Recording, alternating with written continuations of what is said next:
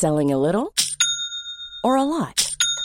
Shopify helps you do your thing however you cha-ching. Shopify is the global commerce platform that helps you sell at every stage of your business. From the launch your online shop stage to the first real life store stage, all the way to the did we just hit a million orders stage. Shopify is there to help you grow. Shopify helps you turn browsers into buyers with the internet's best converting checkout. 36% better on average compared to other leading commerce platforms because businesses that grow grow with Shopify. Get a $1 per month trial period at shopify.com/work. shopify.com/work. Donc nous abordons euh, ce soir euh, un sujet assez euh, assez complexe et en même temps euh, tout à fait passionnant qui est le Mali comme je le disais, euh, la bande sahélo-saharienne et l'intervention française voilà au Sahel. Donc euh, Oliviane, vous êtes euh, agrégée et euh, docteur en histoire. Vous êtes également islamologue, chercheur associé à l'université d'Aix-Marseille et professeur à l'école spéciale militaire de Saint-Cyr.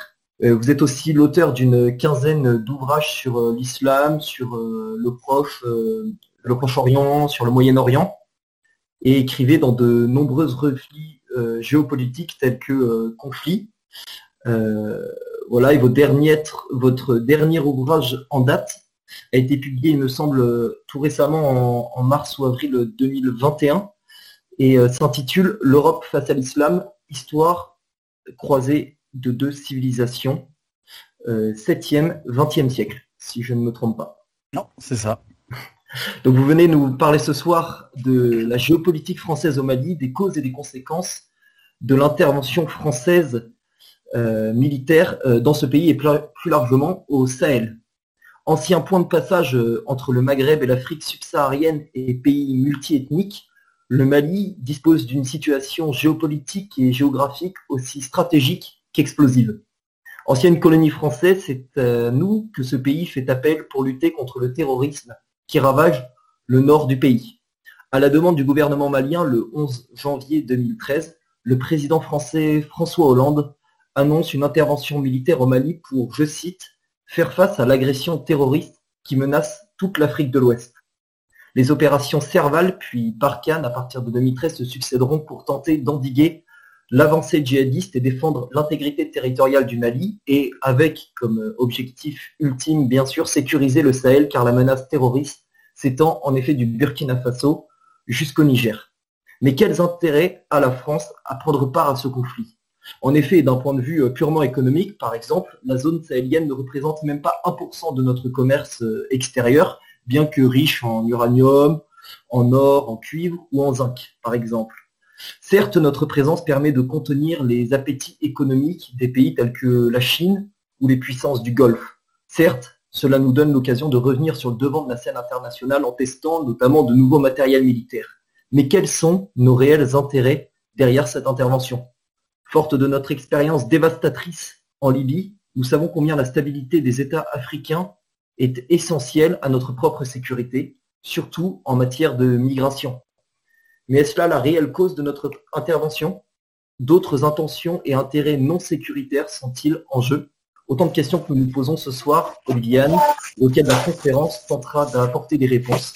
Je vous remercie encore de nous faire l'honneur de votre présence ce soir et vous cède bien respectueusement la parole. Merci, merci beaucoup.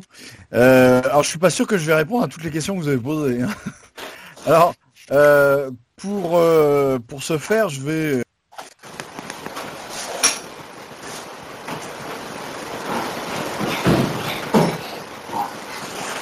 Alors, on a un petit problème. il me semble que l'intervenant n'a plus son micro allumé. Je crois que quelqu'un du public vient de couper le micro de l'intervenant. Si ça peut être réglé, s'il vous plaît. Alors, voilà, je suis revenu. Et a... Allô, Louis, Oui, oui, oui, je vous entends, monsieur. on peut y aller?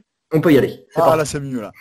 Bon, euh, très bien. Donc, euh, comme je le disais à Louis, euh, je suis pas sûr de répondre à toutes ces questions, mais enfin, on va quand même euh, essayer de dérouler les choses. Euh, J'espère que vous voyez tous le, la carte que je vous ai mise euh, devant vous. Louis, c'est bon pour la carte? Oui, oui, oui, on la voit bien. Ok, très bien. Alors, je, vais, je vais vous faire un, comment dire, je vais vous retracer un historique. Et à, travers cet historique, on va retrouver des tas de choses, notamment sur les causalités de ce qui se passe aujourd'hui au Mali et de façon un peu plus large en BSS. Si vous avez des questions sur Boko Haram, on pourra les traiter à part, même si bon, Boko Haram c'est un phénomène euh, un peu particulier, je n'en traiterai pas directement. Alors, revenons aux origines, entre guillemets, on est en 2005, euh, le président algérien Bouteflika parvient à, désarmer euh, les GIA, hein, l'ex-GIA, les groupes islamistes armés, à travers un accord de désarmement. Et suite à cet accord de désarmement, il y a quand même toute une série d'ex-GIA, notamment qui ont été intégrés au, GSPC, groupe euh, salafiste pour la prédication et le combat, qui euh, refusent de rendre les armes. Mais leur présence euh, dans le nord de l'Algérie, en fait, n'est pas possible. Ils ne peuvent pas se maintenir en raison des opérations militaires de l'armée algérienne, en raison aussi du fait qu'ils n'ont plus le, soutien, même tacite, d'une partie de la population. Donc, on voit les membres du GIA ou des GSPC basculer dans le nord euh, du Mali, dans cette région euh, gigantesque qu'on appelle l'Azawad. Et dès 2006, euh, ils forment ce qu'on appelle ACMI, El-Qaïda au Maghreb islamique, avec la bénédiction de Zawahiri, hein, donc le chef réel d'El-Qaïda, et ils s'y installent. Ils parviennent assez vite à mettre en place entre 2006 et 2011 une zone d'action et d'attentat absolument colossale euh, entre la Mauritanie, l'Algérie, le Mali, le Niger. Il se finance essentiellement euh, avec des trafics, euh, trafics de d'essence, de cigarettes, prise d'otages, et notamment les rançons de prise d'otages ne cessent d'augmenter. On est dans les premières prises d'otages à quasiment 2 millions d'euros par otage occidental, et on ira jusqu'à à peu près 20 millions d'euros d'après ce qu'on raconte. Euh, donc, une très très forte présence de euh, d'ACMI dans toute la zone euh, sahélo-saharienne, qui profite notamment de la faiblesse des armées locales et du soutien au moins, stratégique d'Al-Qaïda. Le problème, c'est que à partir de 2011, la, structure générale d'ACMI va connaître une multitude de fragilités internes liées notamment à l'épisode libyen. On voit en 2011 euh, Abu qui est un, Sahraoui de Mauritanie, euh, qui quitte la structure d'ACMI, où les chefs sont plutôt des Algériens, et il va fonder le Moudjao, Mouvement pour l'unicité et le djihad en Afrique de l'Ouest, Moudjao qui va s'installer euh, dans la région de Menaka. La caractéristique du Moudjao, contrairement à ACMI, c'est que sa structure, elle est pluriethnique, euh, elle est beaucoup plus subsaharienne que arabe et algérienne, alors que euh, chez ACMI, la structure de commandement reste très fortement algérienne et touareg, ce qui n'est pas du tout le cas du Moudjao, qui est beaucoup plus euh, pluriethnique, avec notamment des touaregs déclassés comme les Daoussaak, ou encore avec des populations pastorales méprisées, voire régulièrement euh, chassés par euh, les populations sédentaires, notamment les Peuls. Euh, donc on a une forte population de communautés déclassées, méprisées, qui ont peu accès à l'économie et au poste de pouvoir. Le Moudjao se crée, Toujours en 2011, il y a Degrali qui est un ancien chef Touareg, d'ailleurs qui dans les années 90 se battait pour l'autonomie Touareg de l'Azawad, hein, qui n'était pas du tout un chef islamiste euh, ni djihadiste, euh, et qui, euh, qui a fui le Mali, qui a fait, qui, a basculé dans le combat djihadiste, notamment en Afghanistan. Et en 2011, il participait à la structure d'ACMI, il quitte ACMI pour créer son propre groupe djihadiste qu'on appelle Ansardine, qui est un groupe djihadiste euh, à coloration, si je puis dire, touareg, mais avec des familles de l'aristocratie de touareg. Hein. C'est des, sont pas des groupes euh, issus des populations pauvres des clans touareg, notamment les clans pauvres qui peuvent participer, enfin qu'on peut classer parmi les Daoussaak ou parfois parmi les, les Imgad. Donc, on a différents groupes qui sont en train de se créer issus d'une fragilité interne à, à et chacun de ces groupes a, les mêmes vocations qu'ACMI. Hein. C'est le, djihadisme, c'est la lutte pour le régionalisme, régionalisme autour de Ménaka, régionalisme de l'Azawad Touareg. Donc il y a des dimensions ethnico-communautaires, mais euh, qui sont pas forcément fondamentales, puisque le Mujao est très métissé finalement, hein. ce qui est beaucoup moins le cas dans, Sardine, hein, qui lui, on, sent, on sent bien qu'il y a une direction, une direction Touareg qui est très forte. Euh, et toujours en 2011, euh, Mortar Belmortar, qui était un Algérien, qui était issu des GSPC, lui forme lui aussi son propre groupe, les Signataires du Sang.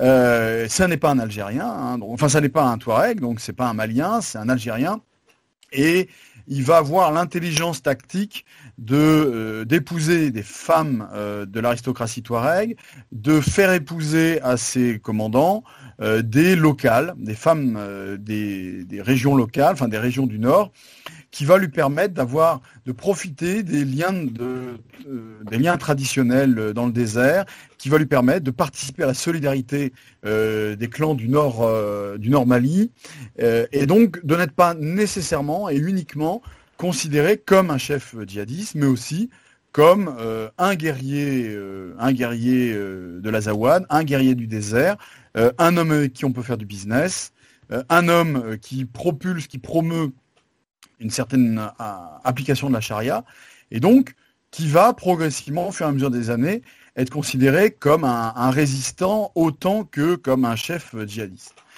Donc l'aspect négatif pour ACMI, c'est son implosion. L'aspect positif, c'est que tous ces groupes, en fait, vont jouer sur des cordes euh, locales, sur leur intelligence à pénétrer les tissus sociaux locaux, euh, et ils vont continuer à avoir des liens quand bien même ils se sont séparés plus ou moins de la structure euh, initiale.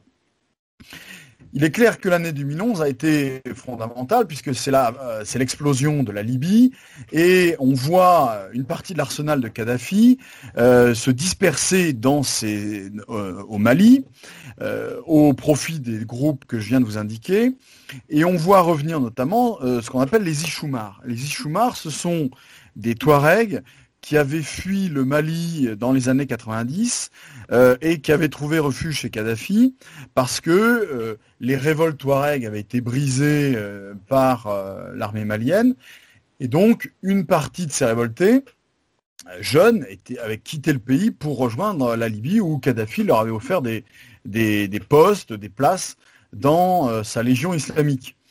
À la fin de Kadhafi, ces gens rentrent. Alors combien sont-ils quand ils rentrent? On parle entre 1500 et 3000 hommes qui rentrent. Euh, ils rentrent au pays, ils sont aguerris, ils ont été euh, réislamisés, hein, ils étaient déjà musulmans, mais euh, hein, les combats Touareg des années 90 sont pas des, combats de type djihadiste, c'est pas des combats pour la charia, c'est des combats autonomistes, régionalistes, et ces gens-là reviennent, mais avec une coloration islamiste beaucoup plus forte qu'autrefois. Et donc, euh, ils vont renforcer euh, les groupes, euh, les groupes locaux, et ils vont pouvoir en 2012, grâce à ce renforcement de leur, système opératif, tous ces groupes vont pouvoir prendre le contrôle de l'Azawad, qui va devenir ce qu'on a appelé l'Azawad islamique. mais, et ça c'est très important, l'Azawad islamique n'a pas été organisés, structurés, euh, capturés uniquement par des groupes djihadistes.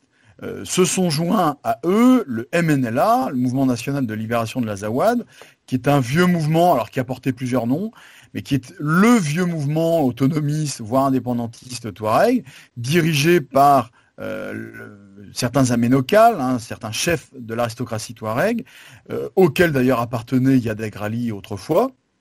Et le MNLA, qui n'est absolument pas djihadiste, fait alliance avec des groupes djihadistes hein, d'orientation, de, communautarisme très, très varié, pour prendre le contrôle de l'Azawad. C'est un peu sa faute originelle. Euh, et lorsque euh, l'opération Serval, puis l'opération Barkhane, euh, est, déclenchée en 2013 par la France, Serval en 2013 et Barkhane en 2014, eh bien, tous ces groupes sont vaincus ces groupes sont vaincus, ils doivent se replier et la plupart du temps, ils se replient vers la Libye. Le problème, c'est que dans tous ces groupes, donc Ansardine, ACMI, les signataires du sang, le Moudjao, on a, le MNLA qui fait tâche. Parce que le MNLA n'était pas djihadiste. Et donc le MNLA a été obligé, au moment de l'arrivée des Français, en fait même quelques mois avant, de se désolidariser des groupes djihadistes euh, pour, en fait, rester un, groupe euh, avec lequel on puisse négocier. Et donc c'est ça qui est très ambigu dans la situation en 2012, c'est qu'on a une alliance totalement hétéroclite de groupes avec des objectifs euh, tactiques et stratégiques très différents, et euh, alliance qui finit par imploser quelques semaines avant l'arrivée des Français. Euh, les Français vont donc bénéficier de cette implosion, les Français vont profiter notamment de, des, renseignements donnés par le MNLA, alors même que le MNLA avait participé à la fragmentation malienne. Donc on sent euh, qu'en 2013, lorsque Serval puis Barkhane se met, en place, euh, la France est sur des orientations vis-à-vis de la situation malienne qui n'est pas nécessairement partagée par le gouvernement central de Bamako. Bamako considère le MNLA comme un groupe terroriste exactement comme les autres, bien qu'ils ne soient pas djihadistes, parce qu'ils ont participé à la fragmentation du pays. Alors que la France, comme le MNLA n'est pas djihadiste, considère que c'est un parti, enfin un mouvement avec lequel on peut éventuellement discuter vous voyez que euh, avant même l'arrivée de Barkhane, tout le monde n'est pas d'accord finalement. Alors, euh, au moment même où l'opération euh, Serval puis Barkhane a battu tous ces groupes et qu'ils se refluent vers la Libye, il y a un seul de ces groupes qui parvient à rester sur place et à, montrer une pugnacité très étonnante. C'est les signataires du sang de Mokhtar Ben Mokhtar qui parvient même en 2013 à faire une alliance avec le Moudjao pour former ce qu'on appelle le groupe d'El Morabitoun. Morabitoun qui a une capacité d'action en 2013 qui est extrêmement impressionnante. Ils sont capables d'aller de Bamako à Inamenas, hein, en, Algérie, sur quasiment 3000 km de distance. Donc au moment où nous, en France, on fêtait la victoire de Serval, puis la mise en place de Barkhane, en fait, les observateurs du terrain se rendaient compte que rien n'était réglé et que certes une partie des groupes avaient fui, mais qui pouvaient donc revenir à tout moment, et que au moment de la mise en place de Barkhane, vous avez El Mourabitoun, qui est une nouvelle, nouvelle succursale, une nouvelle enseigne, qui est capable d'aller très loin, très vite, euh, dans tous les domaines. Alors, euh, la déception, les déceptions ne vont cesser de s'accroître. Entre 2014 et 2016, les groupes se reforment. On a d'abord El Mourabitoun, hein, qui est euh, extrêmement présent, vous le voyez sur la carte. On a Ansardine qui revient, on a Acmi qui revient, on a même certains mouvements qui apparaissent, le, mouvement saharaoui de la jeunesse islamique dans le nord de la Mauritanie. Évidemment, je ne parle même pas de la Libye. Euh, on a un nouveau groupe dont on parlera tout à l'heure, qu'on appelle le FLM, Front de Libération du Massina, qui apparaît en 2015. Et puis, on voit arriver des groupes euh, qui, eux, se rallient à Daesh. Donc, à partir de, 2015-2016, l'influence de Daesh commence à, euh, marquer la situation locale. Boko Haram se rallie à Daesh, euh, et on voit apparaître un, groupe qu'on appelle le IGS, l'État islamique au Grand Sahara, au sud de Menaka, qui rallie Daesh et qui en réalité a aspiré le Moudjahou. Hein, euh, le Moudjahou, finalement, s'est scindé. Une partie s'est ralliée à euh, El Mourabitoun et l'autre partie a été absorbée par ce nouveau groupe, l'État islamique, euh, islamique, au Grand Sahara. Et donc on voit en 2015-2016 des groupes de toute nature, pro-Daesh, pro-Al-Qaïda, qui ne se coordonnent pas, ou peu, et qui ont chacun une zone d'implantation particulière, enfin en fonction de leur réseau propre, en fonction des types de recrutement qu'ils mettent en place, en fonction des types de trafic qui, les financent, etc., etc. Mais ça signifie donc qu'au moment même où euh, l'opération Barkhane bat son plein, en réalité, la situation est déjà en train d'échapper au contrôle euh, du G5 Sahel et même des opérations françaises, quand bien même ces opérations sont euh, tout à fait efficaces dans, dans les, les bilans, les bilans et les frappes. Je vais vous donner euh, très concrètement une indication de ce que je vous raconte. Voici l'état en 2013. On a en, pendant toute l'année 2013 à peine 16 attentats dans tout le Mali et essentiellement dans le nord Mali autour de Kidal. Donc la question Touareg est, majeure euh, et ce sont essentiellement les groupes liés à ACMI qui euh, opèrent ces attentats. Entre 2014 et 2015, on passe à 67 attentats. de 16 attentats en un an, on passe à 67 attentats en 18 mois. Donc il y a au moins un doublement si on, si on, si on évalue les choses par rapport aux, attentats par mois. Vous voyez sur la carte que les groupes armés, je dis bien groupes armés, sont capables d'intervenir quasiment sur tout le territoire dès 2014-2015. Évidemment, la question de, des Touaregs est fondamentale, puisque Kidal, Tessalit sont les grandes zones d'implantation du MNLA, euh, Gao aussi d'ailleurs. Donc on voit que le MNLA, pourtant soi-disant laïque, en tout cas il n'est pas djihadiste, euh, continue sa lutte autonomiste, euh, quitte à frapper les soldats français, qui, les ont pourtant aidés. il frappe l'armée malienne, l'armée malienne est dans l'incapacité de rejoindre, de réoccuper le Nord Mali. On voit que les groupes djihadistes sont extrêmement présents entre Gao et Menaka, euh, qui est la zone du Boudjao, qui est la zone de l'EIGS, et on les voit aussi présents dans la zone de Tombouctou, autour de Ségou, hein, dans la zone Peul, dans la forêt de Ouagadou, et on commence à les voir euh, euh, au sud de Bamako, notamment à la frontière avec le Burkina Faso, euh, à tel point que la ville de Fakola, que vous voyez ici sur la carte, a été capturée par ces groupes pendant 24 euh, heures. Et donc on voit dès 2014-2015 que les problématiques sont en train de se démultiplier. On a une question d'autonomie Touareg, on a la question des groupes armés liés euh, au djihadisme de, Daesh, et on a des groupes armés liés au djihadisme d'Al-Qaïda, qui se fédèrent plus ou moins. La situation empire euh, dans le, deuxième semestre de l'année 2015, vous voyez qu'on a 57 euh, attentats, c'est-à-dire autant que pendant un an et demi. Et là encore, vous voyez, on voit trois zones différentes.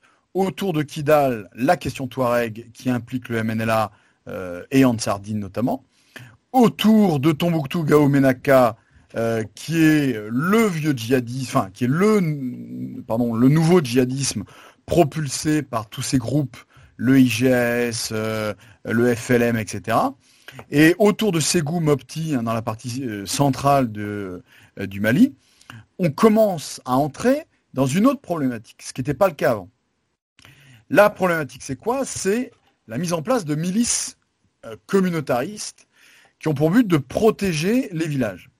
L'État malien étant dans l'incapacité d'assurer la protection des campagnes, notamment avec une gendarmerie efficace, L'État malien étant obsédé par la, reprise de l'Azawad et étant dans l'incapacité de reprendre l'Azawad, en fait, l'État malien a abandonné dans la région centrale, hein, Ségou, Diafarabé, Mopti, Nampala, a abandonné la surveillance, le contrôle du territoire à des milices locales, qui sont pour la plupart des milices ethniques. Du coup, vous voyez dans les chiffres des tués que j'ai mis là sur le graphique, on voit que euh, bien sûr, on tue des soldats maliens. Et là, c'est plutôt le MNLA et les groupes djihadistes qui tuent des soldats maliens. Mais il y a aussi des civils et des miliciens qui sont tués, même en majorité. Ça veut dire qu'on est en train de basculer en 2015 sur un autre format de guerre, qui est une guerre euh, liée à la milicianisation d'une partie des populations du centre du Mali. Ce phénomène se conforte en 2016, et vous voyez que euh, ce sont d'abord des civils et d'abord des miliciens qui sont tués avant euh, que ce soit des soldats maliens et des soldats de la MINUSMA. Ça signifie donc que se confirme l'idée que les djihadistes euh, ciblent en priorité les soldats maliens et la MINUSMA. Le MNLA cible, lui, en priorité les soldats maliens, ou la France quand ils peuvent. Et euh, les, euh, milices interethniques ou les milices ethniques, les milices communautaires, en fait, sont en train de faire basculer le centre du Mali euh, dans des combats de type intercommunautaire pour se protéger de l'autre que l'on voit comme un ennemi. Alors, à quoi est dû ce phénomène de communautarisation et de milicianisation générale dans la partie centrale, alors que globalement le Mali ne connaissait pas de querelles interethniques? Alors, c'est le génie du djihadisme. Vous voyez sur cette carte, euh, en bleu, la, zone d'ACMI avant 2012, et en, en, couleur crème, orange, vous voyez la zone touchée par le terrorisme entre 2014 et 2017. Ça veut dire que, si vous le voyez bien, euh, la zone est, descendue vers le sud. le djihadisme a gagné à peu près 300 km vers le sud. Et ce sont ces 300 km qui changent tout. Parce que sur ces 300 km, les courants djihadistes ont rencontré euh, une communauté qui est présente, qui est à cheval euh, sur quasiment 5 pays, 6 pays, qui est la communauté Peul. La communauté Peul est une communauté de tradition pastorale, semi-pastorale, euh, pastorale, nomade. Hein, il y a des degrés de pastoralisme très différents chez les Peuls.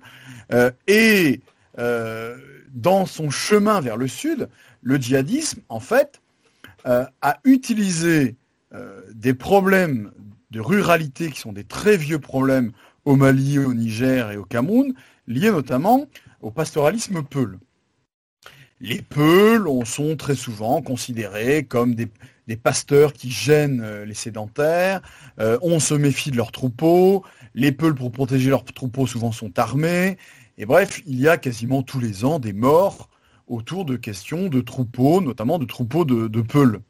Euh, les Peuls ont été aussi les grands animateurs au XIXe siècle de djihadisme, des grands djihad Peuls, et notamment les Dogons euh, au, centre du Mali se souviennent d'avoir été en partie euh, mis en esclavage par les grands djihad Peul au XIXe siècle. Et donc euh, les groupes djihadistes vont jouer sur cette carte de la ségrégation des Peuls. Et ils vont créer notamment le Front de libération du Massina, fondé par Amadou Kounfa, qui lui-même est un Peul, et ils vont jouer sur cette carte euh, de mise à l'écart des populations Peuls, entre guillemets, en leur disant bah, c'est nous qui allons vous défendre. Et les villages Peuls vont être défendus par un groupe djihadiste Peuls.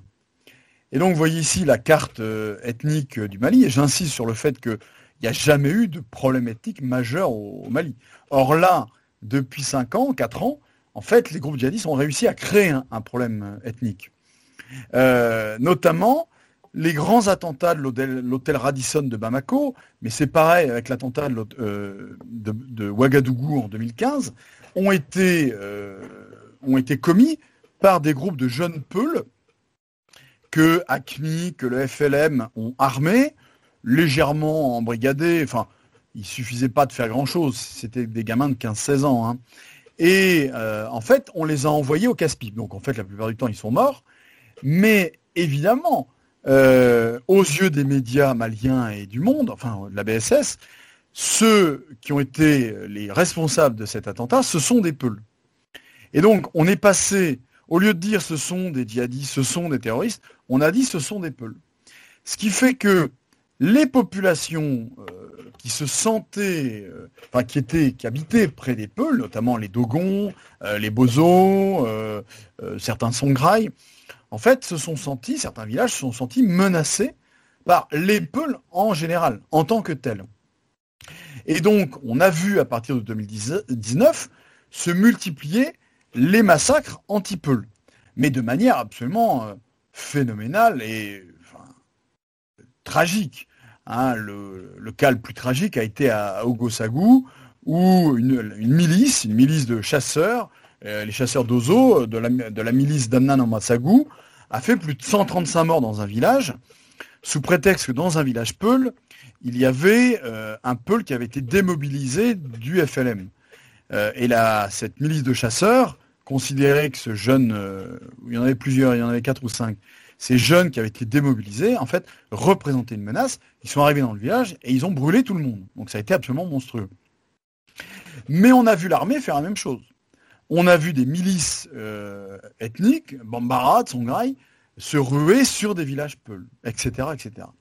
Et donc évidemment, tout cela a renforcé le FLM et a donc renforcé la capacité d'action des groupes djihadistes qui utilisaient la question Peul. Ça a été le cas notamment lors de l'attaque de l'hôtel Splendide à Ouagadougou, au Burkina Faso, où, là encore, c'était des jeunes Peuls.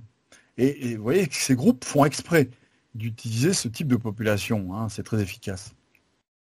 Donc on a vu entre 2016 et 2017, vous voyez, un élargissement du spectre djihadiste. On avait, vous le voyez ici, on a trois piliers du djihadisme. On a la Libye, on a Boko Haram, on avait ACMI, mais le pilier ACMI en Sardine euh, dans le nord du Mali s'est résorbé, en tout cas a été moins fort en 2016-2017, au profit d'un troisième pilier qui lui était beaucoup plus dans le sud-ouest du Mali, qui touchait le Sénégal, qui touchait la Guinée, le Burkina Faso, et qui donc permettait d'écarteler Barkhane, puisque en, passant des trois piliers Libye, Azawad, euh, Nigeria, et en passant de ces trois piliers au, pilier Libye, euh, Sénégal, euh, Haram, en fait, on ajoutait l'équivalent de trois fois la France de la zone potentiellement menacée par les groupes djihadistes. Ce qui évidemment était absolument ingérable pour l'armée française. dès mars 2017, euh, les groupes djihadistes euh, proches d'Al-Qaïda et non pas proches de Daesh se sont fédérés dans le groupe de l'islam, euh, le groupe pour la victoire de l'islam et des musulmans, qu'on appelle aussi parfois le groupe pour le soutien de l'islam et des musulmans, GSIM, qui va fédérer tous les groupes dont je vous ai déjà parlé, Ansardine, ACMI, Moabitoun et le FLM. Tous se retrouvent dans un même groupe, dirigé par le personnage que vous avez au centre, qui est le fameux Yadegrali dont j'ai déjà parlé.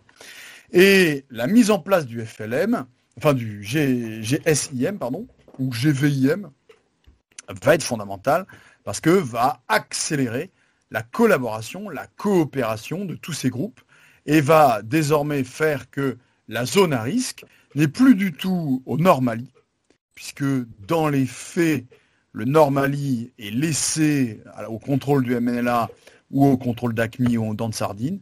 Euh, alors évidemment, la France continue à intervenir régulièrement, mais n'a plus les capacités létales cinétiques euh, qu'elle avait autrefois, parce qu'en fait, un nouveau pôle de djihadisme s'est développé, beaucoup plus vers le sud, qu'on appelle souvent la région des trois frontières, euh, où en fait, le cœur de l'action cinétique va se, focaliser aux dépens de la partie nord, qui dans les faits est laissé au MNLA et euh, au groupe djihadiste, hein, ça c'est clair.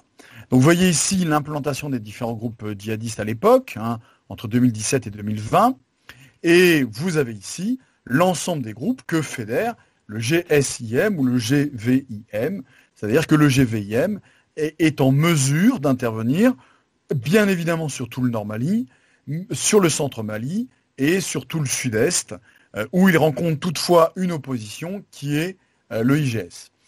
Le GVIM, notamment à travers le Front de libération du Massina, est capable de mener des attaques de très grande envergure, notamment l'attaque du camp de Djoura, où là vous avez carrément une, garnison malienne qui est attaquée avec plus de 23 morts, euh, garnison malienne qui s'utile à à peu près une centaine de kilomètres de la capitale, ce qui veut dire que les groupes sont capables d'aller très très loin de ce qui était autrefois euh, leur base.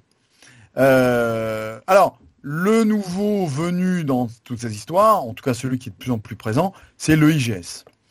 Le IGS qui, vous voyez, est à la, frontière entre le Mali et, le Niger, euh, dans une région qu'on appelle le Tilaberi, qui a toujours été une région de contrebande, contrebande qui vient notamment du Bénin, du Togo, du Nigeria. Euh, région du Tilaberi, où on avait déjà eu dans les années 90 des affrontements, notamment entre les Peuls issus des Tolibés et les Touaregs euh, issus des Imgad, euh, entre des colons agricoles et des pasteurs Peuls. Donc c'était une région déjà particulièrement anxiogène euh, dans le rapport des populations aux, pasteurs Peuls, et c'était une région qui était totalement abandonnée de l'État nigérien et de l'État malien. Donc il est clair que les raisons agricoles, pastorales, rurales expliquent en grande majorité le fait que cette région soit devenue, entre guillemets, le hotspot euh, du djihadisme à partir de 2017. Ah, comme par hasard, c'était aussi dans cette région que s'était installé le Moudjao dès à peu près dès 2011-2012. C'est une région aussi marquée par la forte présence de réfugiés maliens, donc, qui peuvent éventuellement constituer un, bassin de recrutement. et du coup, la plupart des forces sécuritaires internationales renoncent au contrôle de la partie nord au profit d'un surinvestissement euh, dans le Tilaberi, les Maliens, les Nigériens, Barkhane, les forces spéciales américaines, euh, le Gatia, qui est un groupe, une milice euh, pro-Bamako, le MSA, pro-Bamako, le G5 Sahel, bref, tout le monde s'y met dans cette région-là, sans forcément des résultats très probants entre 2017 et 2020. Hein, même les Américains perdent quatre hommes des forces spéciales américaines à Tongo Tongo. Euh, et à partir de 2018, euh, les trois frontières ayant basculé dans l'action djihadiste, que ce soit du GSIM ou que, ce soit du, de l'EIGS, on voit désormais le Burkina Faso être totalement pris en tenaille. Par le nord, euh, par le FLM et par le GSIM, et par l'est, par l'EIGS. Donc euh, le pauvre Burkina Faso est entré lui-même dans, euh, l'axe djihadiste. Entre 2018 et 2019, voilà comment évoluent les zones d'action. Vous voyez que l'EIGS augmente considérablement ses, zones d'implantation au moment où le GVIM lui-même est en train de les augmenter. Évidemment, ce qui doit arriver bah, arrive, c'est que vous voyez bien que les deux groupes, euh, l'un pro-Al-Qaïda l'autre pro-Daesh, sont obligés de se rencontrer et de s'affronter. Euh, il est clair que euh, la France, la DGSE ont tout fait pour faciliter l'affrontement entre les deux structures, euh, qui a permis d'ailleurs la, fragilisation de l'EIGS. Hein, si l'EIGS a été on ne peut pas dire qu'il a été battu dans les trois frontières. En tout cas, il a été largement atrophié euh, et c'est en partie grâce, évidemment, aux opérations de force spéciale de Barkhane, mais c'est aussi grâce aux, affrontements internes. Alors, qui fait le boulot contre ces gens-là? La MINUSMA, avec les quatre emprises que je vous ai indiquées. En réalité, la MINUSMA, désormais, est totalement inefficace. La MINUSMA, euh, alors je vais le dire de manière un peu euh, ironique, mais on se demande qui va protéger la MINUSMA. La MINUSMA est devenue une opération de l'ONU qui, euh, bah, qui est extrêmement coûteuse en hommes. Euh, il est difficile à, la MINUSMA de quitter ses bases sans prendre des risques. Donc la pauvre MINUSMA, malheureusement, est plus tellement indiquée pour faire la lutte contre tous ces groupes. Il y a la force conjointe qui a été menée à la fois par la France et par le G5 Sahel, qui avait pour but de, une surveillance des frontières. Il y a eu quelques belles opérations des forces conjointes, de la force conjointe, mais il semble que les résultats ne soient pas totalement au rendez-vous euh, sur le long terme. Euh, il y a depuis 2020 euh, la Task Force Takuba, qui est une, coordination de forces spéciales internationales, France, Italie, Estonie, il y a d'autres pays qui sont en train d'arriver, qui a pour but de briser le IGS. Alors elle se met en place très lentement, elle sera très probablement très efficace, mais il est clair que le jour où elle va réellement se mettre en place, euh, le IGS sera déjà en train de se reconfigurer. Euh, je, vous, suggérerai quelques évolutions tout à l'heure. Alors, pour avoir maintenant une idée un peu globale sur ce qui se passe par rapport à tout ce que je vous ai dit, euh, on est aujourd'hui au Mali dans un système de sécurité totalement incohérent. Alors totalement incohérent, la faute à qui? C'est entre guillemets la faute à pas de chance. Il n'y a pas un coupable. Euh, il y a une multitude de coupables, une multitude de responsabilités. Euh, il y a le fait que, évidemment, euh, les groupes armés, qu'ils soient terroristes, djihadistes, miliciens ou autres, en fait, se reconfigurent beaucoup plus vite que les opérations internationales.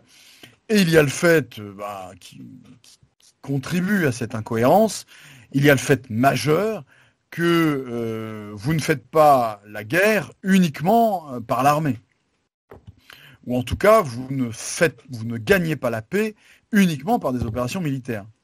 Or, pour le moment, euh, la France, le G5 Sahel font des opérations militaires qu'on peut vraiment qualifier d'efficaces, puisque les bilans de, prisonniers, les bilans de, djihadistes morts, les bilans de, de prise, prise de guerre, sont quand même très élogieux. Mais euh, n'importe qui sait très bien que on ne gagne pas une guerre uniquement en faisant la guerre. C'est-à-dire qu'à un moment, il faut des projets politiques.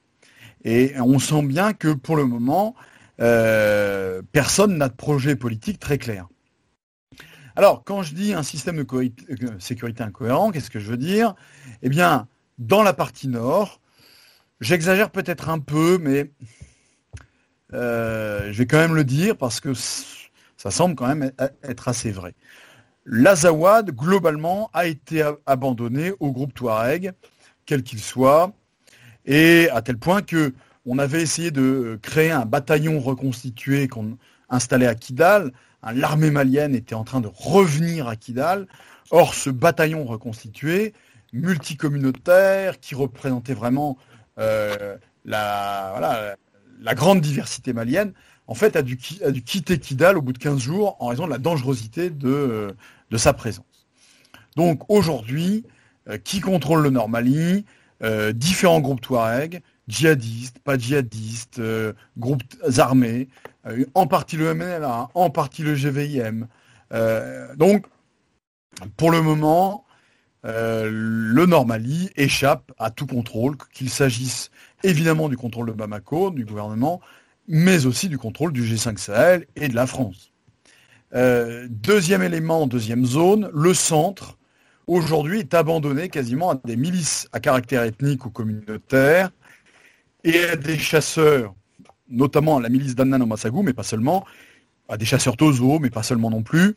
Globalement, le centre euh, étant un système d'autosurveillance villageois, euh, et malheureusement, ce qui peut conduire à des conflits intercommunautaires, voire à des conflits interethniques. Donc, euh, on, est dans une, problématique très différente. Hein. autre, autre, autre problème, autre, système, vous avez un embouteillage sécuritaire dans le Liptako-Gourma, la, région des trois frontières, où tout le monde, finalement, est d'accord pour lutter contre le IGS. Aujourd'hui, euh, dans la question de la BSS, finalement, quels que soient les partenaires, tout le monde est d'accord pour taper sur le IGS. Mais vous avez bien compris que ce n'est pas, autant le cas pour les autres groupes. Hein, il y a des ambiguïtés. Euh, et enfin, dernière zone, la zone globalement autour de Bamako, qui est tenue par les forces armées maliennes, mais pas très bien tenue. Puisque en octobre 2020, pendant plus d'un mois, dans le village de Farabougou, qui est à 80 km au nord de Bamako, euh, le FLM, avec en partie l'appui du GVIM ou GSIM, euh, a tenu euh, une, grosse, une grosse bourgade de plusieurs milliers d'habitants pendant quasiment un mois. Donc, euh, c'est une véritable humiliation pour les forces armées maliennes. Donc, vous voyez que on a quatre systèmes sécuritaires, on a quatre problématiques sécuritaires à l'heure actuelle qui n'ont rien à voir l'une avec l'autre. Or, la France, pour le moment, intervient essentiellement dans euh, la question sécuritaire qui est le IGS. Elle n'a pas à intervenir dans la région de Bamako, elle n'a pas à intervenir dans le centre du Mali, elle intervient un peu dans la Zawad, mais uniquement dans du contrôle de zone et pas du tout dans une action, ou beaucoup moins en tout cas qu'avant, dans une action, dans une action cinétique contre le GVIM ou contre euh, le MNLA. Alors, euh, évidemment, j'en ai bientôt fini, le choc c'est en août 2020. En août dernier, lorsque l'armée malienne, ou une partie de l'armée malienne, fait un coup d'État euh, au Mali, tout cela n'arrange absolument pas la question sécuritaire. Puisque les colonels qui prennent le pouvoir, on a pu croire au début qu'il serait une espèce de, dynamique qui représenterait une dynamique de reprise du contrôle du territoire, notamment dans la partie nord. Or, ça a été tout le contraire. On a vu au contraire euh, des colonels maliens se battre pour le pouvoir, se partager euh, les bénéfices du pouvoir et finalement abandonner la question de la reprise du, territoire, la reprise de l'unité du territoire malien, euh, à tel point que c'est au moment même où ces colonels prenaient le pouvoir, qu'ils ont été incapables d'assurer la reconquête de Farabougou euh, au nord euh, euh, de Bamako. Et c'est au même moment que sont démultipliés les massacres interethniques dans la partie centrale, etc., etc. Donc, c'est quand même une mauvaise nouvelle.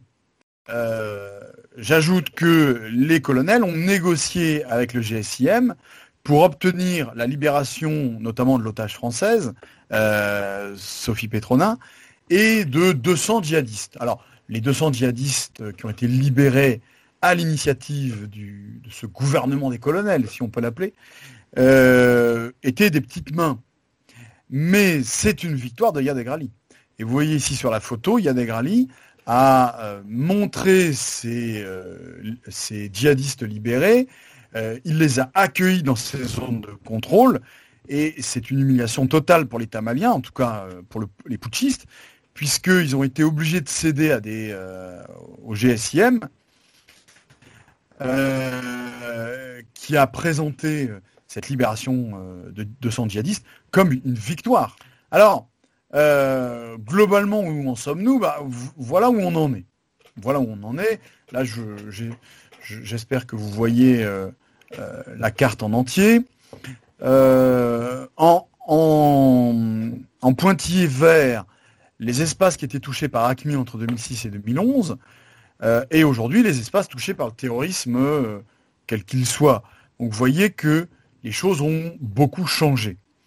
Euh, vous voyez en, hachure verticale la zone d'action du GSIM, vous voyez la zone d'action de l'IGS, et quand on croise ces deux zones d'action, on se rend compte de quoi? C'est que oui, ces deux groupes s'affrontent, euh, s'affaiblissent mutuellement, mais euh, la surcharge, l'embouteillage sécuritaire dans le Liptako Gourma ou dans les trois frontières est en train d'aboutir à un phénomène qui n'était pas tout à fait prévu, c'est le déplacement progressif de l'IGS à la fois vers le sud, le long de la frontière entre le Burkina Faso et le Niger, vous le voyez sur la carte, et ils sont aussi en train de remonter le long de la frontière entre le Mali et le Niger vers euh, la frontière algérienne. Donc, fragilisation de l'EIGS parce qu'il a été frappé en permanence depuis trois ans par la France. Et cette fragilisation aboutit à sa dilution à la fois vers le nord et vers le sud. Et on voit euh, désormais le Ghana, le Togo, le Bénin menacés, euh, en tout cas la partie nord. On voit menacé par l'UIGS. Alors le Burkina Faso est dans l'œil du cyclone, hein, complètement, déjà depuis quasiment deux ans on voit le IGS commencer, alors on n'en est qu'au début, hein, un éventuel rapprochement avec ISWAP, hein, ISWAP c'est Boko Haram, ou en tout cas l'ancien Boko Haram, qui pourrait, les deux groupes pourraient se rejoindre dans le nord du Nigeria, ce qui tomberait bien puisque les deux groupes se sont ralliés à Daesh. Euh, on voit le IGS monter vers la frontière algérienne, où là, à un moment ou un autre, il va rencontrer Ansardine. Vont-ils se combattre? C'est possible. Et du côté du GSIM, il ne cesse d'avancer euh, vers euh, le Sénégal, vers la Guinée. Il se euh, répercute vers le nord de la Côte d'Ivoire et vers la Guinée. Toujours en longeant des frontières, parce que les frontières en fait sont totalement poreuses et ne sont pas assez surveillées, contrôlées par les gendarmeries locales ni par les armées locales. Donc, vous voyez que malgré 50 ans de coopération militaire avec euh, les pays africains, malgré 10 ans d'opérations militaires euh, françaises euh, dans la région, malgré l'embouteillage sécuritaire dans la zone des trois frontières, en fait, on voit tous ces groupes qui se reformatent en permanence, qui se reconstituent et qui sont capables d'aller très vite, de, de, profiter de la moindre fragilité et il est évident que les deux coups d'État récents au Tchad, avec la mort d'Idriss Déby, et à Bamako, où les colonels ont fait un deuxième putsch il y a quelques jours, eh bien tout cela n'augure absolument rien de bon, puisque euh, ce sont autant de fragilités internes dont les groupes, qu'ils soient djihadistes, terroristes ou groupes armés, vont évidemment profiter. Voilà. Donc, euh, les choses ne sont pas tout à fait euh, tout à fait enthousiasmante pour l'avenir. Merci. Merci. je vous rends la parole. Merci beaucoup, Oliviane, pour cette conférence fouillée, passionnante, totalement intéressante, parce que c'est vraiment des sujets que je pense, nous, étudiants, on maîtrise assez peu. Euh, voilà cette partie, cette partie du monde en général et ce conflit en particulier. Euh, on va pouvoir passer sur euh, la séance de questions. voilà, donc si, si le public a des questions, n'hésitez pas à prendre la parole, peut-être à vous présenter un petit peu avant et, à poser votre question à Monsieur Anne. Ah oui, alors attends, je vais, je vais arrêter de partager mon écran comme ça on, on se verra mieux. Et je crois euh, qu'il y a déjà eu une question. Alors oui, j'ai vu, oui, j'ai vu passer une question. Donc la France va se retirer. Enfin, doit-elle se retirer? Alors là, là, vous posez la question que tout le monde se pose, quoi.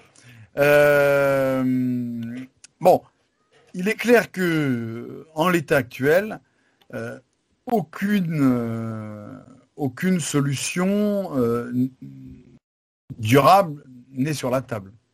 C'est évident.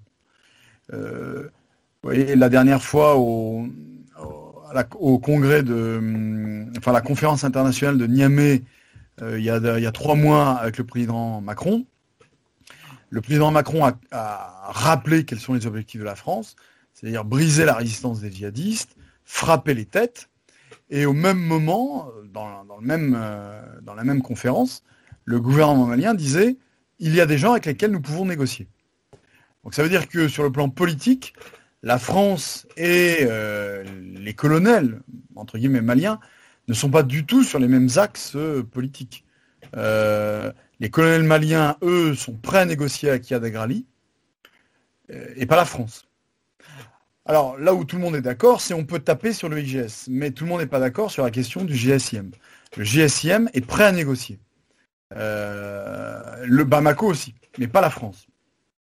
Donc, si nous partons euh, aujourd'hui, euh, il est évident que le GSIM obtient ou obtiendrait les rênes du contrôle territorial, au moins dans la partie nord, euh, ce qui pourrait éventuellement créer une espèce de d'émirat islamique, de république islamique dans la Zawad. évidemment, après, le combat d'après, c'est d'attaquer la France il est clair que euh, si le, si le nord enfin si le, si l'Azawad n'a même plus cette petite présence euh, française, euh, les groupes armés peuvent jouer sur les réfugiés, peuvent voilà, il y a un risque sécuritaire énorme pour la France.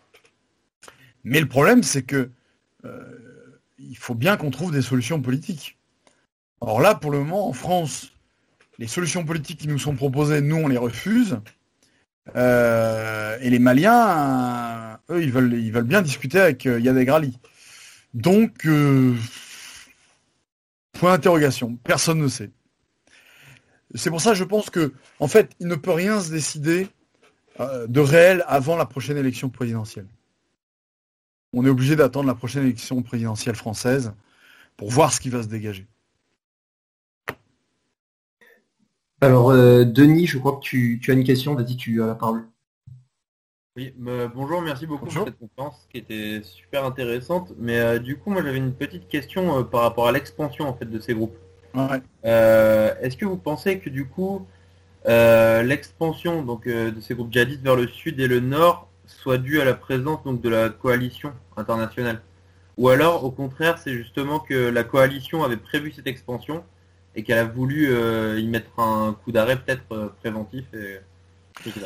Oui. Alors, euh, l'expansion vers le Burkina et vers la frontière algérienne, elle est, à mon sens, hein, elle est liée à plusieurs choses. Elle est liée d'abord au fait que le, cœur de leur région de contrôle, hein, qui était le sud de Ménaka, le Litako Gourma, ou qu'on appelle aussi la région des trois frontières, euh, en fait, cette région est frappée depuis 4-5 ans régulièrement par l'armée française. On a des opérations extrêmement mobiles euh, de l'armée française qui circulent quasiment en permanence pour les atrophier, pour les fatiguer, pour les harceler. Donc il est clair que le contrôle du terrain est quand même devenu compliqué pour tous ces groupes, d'où aussi le fait de basculer sur d'autres territoires. toutefois, et c'est une autre raison, on ne bascule pas sur n'importe quel territoire. On bascule sur des territoires qui sont frontaliers, qui sont marginaux, sur des territoires qui ont été méprisés, sur des territoires où l'État s'est peu investi, euh, où les gendarmeries locales euh, n'ont quasiment jamais pénétré ou très peu, euh, et où les armées locales ont, manifesté, enfin, sont, sont, intervenus de manière extrêmement brutale. Donc, l'extension, à un moment, elle est favorisée par des contextes des contextes locaux, des, fragilités rurales, des questions de pastoralisme, euh, des questions de, mémoire de l'esclavage, pas de l'esclavage blanc, mais euh, de l'esclavage notamment par, euh, les groupes Peuls. donc c'est à la fois des combats mémoriels et puis c'est des combats pour, la survie, pour les trafics, pour l'argent, pour les troupeaux. Et par exemple, dès que des groupes djihadistes, notamment le, le IGS, veut prendre le contrôle d'une zone, en fait, euh, ils attaquent d'abord les troupeaux. Euh, et dès qu'ils ont le contrôle d'une zone, ils protègent les troupeaux. Donc, euh, en fait, vous ne pouvez pas participer à la pacification, de la, stabilisation de la zone si à un moment ou à un autre, vous ne traitez pas des questions agraires, agricoles. Mais ça, comment voulez-vous traiter de ces questions-là tant qu'on n'a pas pacifié? En fait, du coup, c'est le, serpent qui se mord la queue. Euh, le cycle ne peut pas s'arrêter puisque on n'a pas commencé à, la sécurisation. Donc, euh, je ne pense pas qu'on puisse dire que euh, le, déplacement de ces groupes soit lié à une anticipation, notamment de l'armée française. On, était, trop occupé en, en 2016-2017 dans la partie nord, dans la Zawad, pour déjà anticiper que le Burkina Faso euh, allait tomber ou allait euh, être très fragilisé. Alors, il y avait toutefois, euh, dans certaines rencontres auxquelles moi j'ai assisté, on, on disait au Burkinabé, bon, il faudrait quand même que vous fassiez attention parce que ça risque de vous arriver, quoi. Et les Burkinabés étaient très très peu investis. Enfin, eux-mêmes n'ont pas tellement anticipé. Euh. donc il y a un défaut d'anticipation euh, qui est clair, hein, ça c'est sûr. D'accord, merci beaucoup. Alors il me semble qu'il y a une autre question dans, le, dans la conversation. Tous les groupes terroristes sont-ils islamistes? Ah non, non, non, non, non, non. Non, non, puis alors, vous avez des groupes. Euh, alors, c'est pour ça qu'on parle plutôt de groupes armés. Parce que bon, comme vous le savez, hein, le terrorisme, euh, on fait du terrorisme quand on n'a pas les moyens de faire de la guerre. Euh, donc le terrorisme n'est qu'une modalité d'action. Euh, l'idéal, c'est à un moment de faire la guerre ou de faire de la guérilla, pas, simplement le terrorisme. Le terrorisme, c'est le le niveau 1 de l'action politique. Après, le niveau 2, c'est la guérilla, et le niveau 3, c'est la guerre. donc vous voyez, ces groupes-là, ils passent de l'une à l'autre euh, quand, quand, ils en ont euh, les moyens. Ou, voilà. Donc, vous avez des groupes euh, djihadistes, ouvertement djihadistes, Ansardine, Acmi, El Mourabitoun, donc le GSIM, le IGS qui est ouvertement djihadiste, et vous avez des groupes qui sont armés, mais plutôt islamistes. Je pense notamment au MIA, Mouvement islamique de l'Azawad, qui d'ailleurs, lui, c'était c'était euh, c'était désavoué euh, de, euh, de certains groupes djihadistes, alors, même qu'ils avaient, des cousins dans les groupes djihadistes, ce qui leur permettait de continuer à avoir du renseignement d'ailleurs. et vous avez des groupes armés Touareg, qui sont absolument pas islamistes, encore moins djihadistes, le MNLA, mais vous en avez d'autres. Vous avez des groupes armés qui sont autonomistes, régionalistes. Et puis, vous avez des groupes armés qui aujourd'hui sont des milices à caractère euh, communautaire, communautariste, et dont l'objectif, dont les objectifs ne sont pas du tout euh, religieux, quoi. Mais qui sont aussi dangereux. Par exemple, la milice d'Annan Sagou, cette milice de chasseurs d'ozon, elle, a du sang sur les mains, elle a des centaines de morts sur les mains. Euh, elle est aussi dangereuse qu'un groupe djihadiste. Malheureusement, elle a été, l'État malien l'a laissé prendre du pouvoir, l'a laissé prendre euh, le contrôle de certains villages, de certaines régions, soi-disant pour sécuriser ces villages. Mais aujourd'hui, elle, les commande, en tout cas, elle, peut les ponctionner, elle peut créer une fiscalité. Donc, euh, cette milice de chasseurs elle finit par être un État dans l'État. C'est ce qui empêche la reconstruction de l'État malien. Donc vous voyez que la reconstruction de l'État malien n'est pas uniquement une question de djihadisme. Euh, si j'étais excessif, je dirais même que c'est un problème secondaire. Enfin, c'est évidemment excessif de le dire comme ça. Euh, le premier problème de base, c'est la reconstruction de l'État malien. Le deuxième problème, c'est la question de la justice sociale dans les communautés rurales. Et le troisième problème, effectivement, il y a un problème régionaliste, il y a un problème euh, lié à l'interprétation de l'islam, mais j'ai envie de dire c'est un troisième ou quatrième problème. Je vais vous donner un exemple. Euh, j'avais pu euh, consulter un, rapport de l'armée nigériane sur des, les interrogatoires sur une centaine de prisonniers de, de l'EIGS. non, de, pardon, excusez-moi, de excusez-moi, de Boko Haram. on est au Nigeria. Et c'était très intéressant ce, rapport parce que euh, donc une centaine d'individus, ça commence à être important, enfin ça commence à être révélateur. Et euh, les, jeunes, ils avaient entre 15 et 20 ans, les jeunes euh, activistes de Boko Haram, quand on les travaillait un peu et qu'on leur demandait pourquoi ils étaient entrés dans, la secte, en réalité, la première raison, c'était toujours une raison d'argent. Après vient l'idée de protéger la famille ou protéger le village. Euh, après l'idée d'avoir une arme, l'idée d'avoir une femme, puisque Boko Haram donne des femmes. Et la question de défendre l'honneur du prophète, ça venait en cinquième, euh, cinquième cause. La raison religieuse, elle est quand même très très très très secondaire. Alors que pour nous Européens, elle est toujours première. En fait, on n'a pas tout à fait la même, euh, la même manière d'analyser le, terrain que, que les gens sur place. il y a d'autres questions. Euh, Augustin qui, continue sa question avec comment expliquer la faiblesse et le laxisme des États armés et justice des pays du G5 Sahel? En fait, euh, vous êtes devant 60 euh, ans de fragilité étatique on a longtemps cru que ces États, finalement, euh, tenaient, euh, mais depuis dix ans, en fait, ils ne tiennent plus. Euh, alors, il faut mettre, de côté certains pays. La Mauritanie tient très bien, par exemple. Hein, et c'est pas une question ethnique, parce que là, je voyais, il y a, quelqu'un qui faisait une remarque sur l'ethnicité. J'insiste sur le fait que au, Mali, oui, il y a des communautés très diverses, mais il n'y a jamais eu de problème, ou très peu, enfin au 19e il y avait des problèmes ethniques, mais euh, au 20e siècle il n'y en a pas eu. Quoi. Le Burkina Faso par exemple, c'est un pays euh, à grande majorité mossi. Or le Burkina Faso, euh, une partie du Burkina est en train, en train de s'effondrer, le nord, l'est, c'est quand même très inquiétant ce qui s'y passe. Donc vous voyez, faut pas surcharger non plus la question ethnique. Elle existe, mais il y a toujours d'autres facteurs la question rurale, la question foncière. Euh, voilà, il y a d'autres aspects. Euh, voilà. Je euh, oui, d'où vient la fragilité des États Alors, il y a quand même aussi des causalités qui ne sont pas dues uniquement à, l'indépendance, hein, puisque ces États finalement sont fragiles depuis l'indépendance.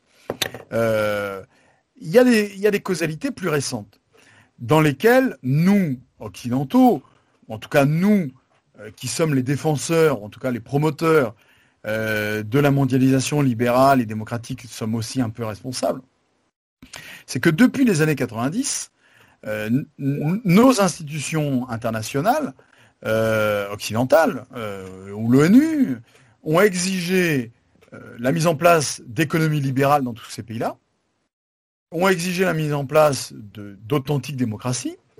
Donc en fait, on a eu deux impératifs, deux injonctions qui sont venues de l'extérieur, qui sont venues d'en haut, en disant si vous voulez de l'aide au développement, il faut libéraliser vos États, il faut mettre en place de la, libre concurrence et euh, il faut mettre en place des élections libres et travailler pour l'égalité homme-femme.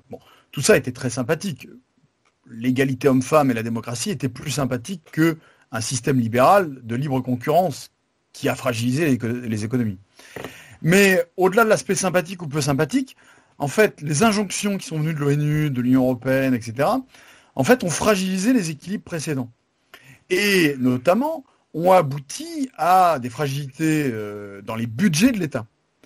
Et donc, quand on dit, oui, les États sont quand même pas assez présents, ce sont des États faillis, bah, il faut aussi rappeler que la fragilisation accentuée de ces États est en partie due aux années 90 et aux années 2000, euh, liées aux injonctions qu'on leur a données nous-mêmes, notamment les phénomènes de libre concurrence, de, euh, de décentralisation, etc., etc. Voilà, donc ça permet de remettre aussi les responsabilités, elles sont partagées quand même.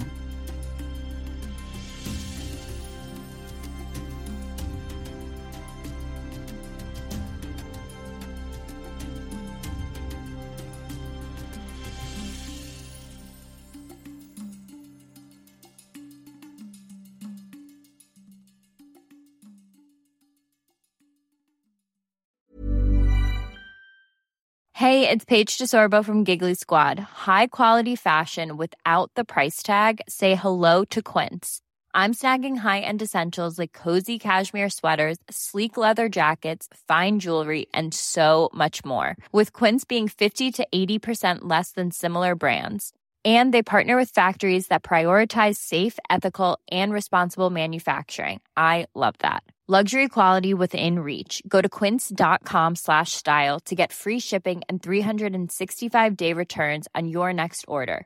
Quince.com slash style.